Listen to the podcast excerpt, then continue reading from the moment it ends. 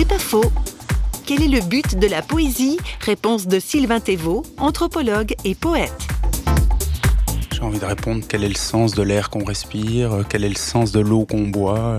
Non, c'est un besoin fondamental, pour moi un besoin fondamental lié à une forme de, spiritualité, une forme de quelque chose qui nous dépasse, quelque chose qui revient et qui cherche toujours à se dire.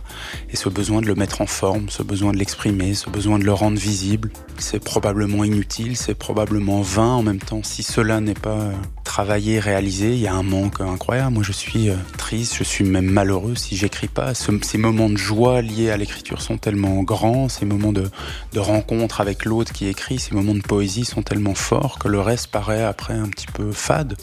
Donc, c'est quoi la poésie? C'est une vie agrandie, c'est une vie enchantée. C'est pas faux, vous a été proposé par Parole.fm.